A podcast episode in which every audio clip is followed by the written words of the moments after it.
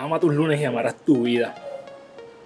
Vivimos una vida muchas veces bien ajetreada, en donde estamos todo el tiempo sin parar, dándole, dándole, dándole sin parar, trabajando, redes sociales, eh, todo el tiempo es una constante marcha.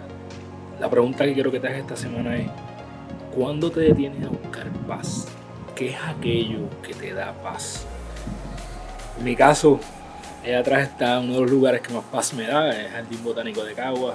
Es mi nuevo sitio donde me detengo a pensar y a simple y sencillamente admirar lo que hay a mi alrededor. Así que te invito a que esta semana busques un lugar nuevo en donde puedas sentir paz, te puedas sentir eh, en tranquilidad, sin la necesidad de estar pendiente del teléfono, sin la necesidad de estar contestando mensajes, emails, llamadas. Simple y sencillamente en silencio, buscando paz. Todos necesitamos una pausa en nuestras vidas para traer tranquilidad a nuestra mente y recordar las cosas que verdaderamente importan, que son aquellas que no podemos tocar. Así que nada, recuerda que eres la única persona responsable de todo lo que pasa en tu vida y que la forma en que cumples tus sueños es desarrollando los hábitos que te acercan a ellos, porque eres tu hábito. Diariamente, toma las acciones que te acercan a tu mejor versión para que cuando llegues a la cama todas las noches puedas decir, hoy yo gane mi día. Un abrazo y excelente semana.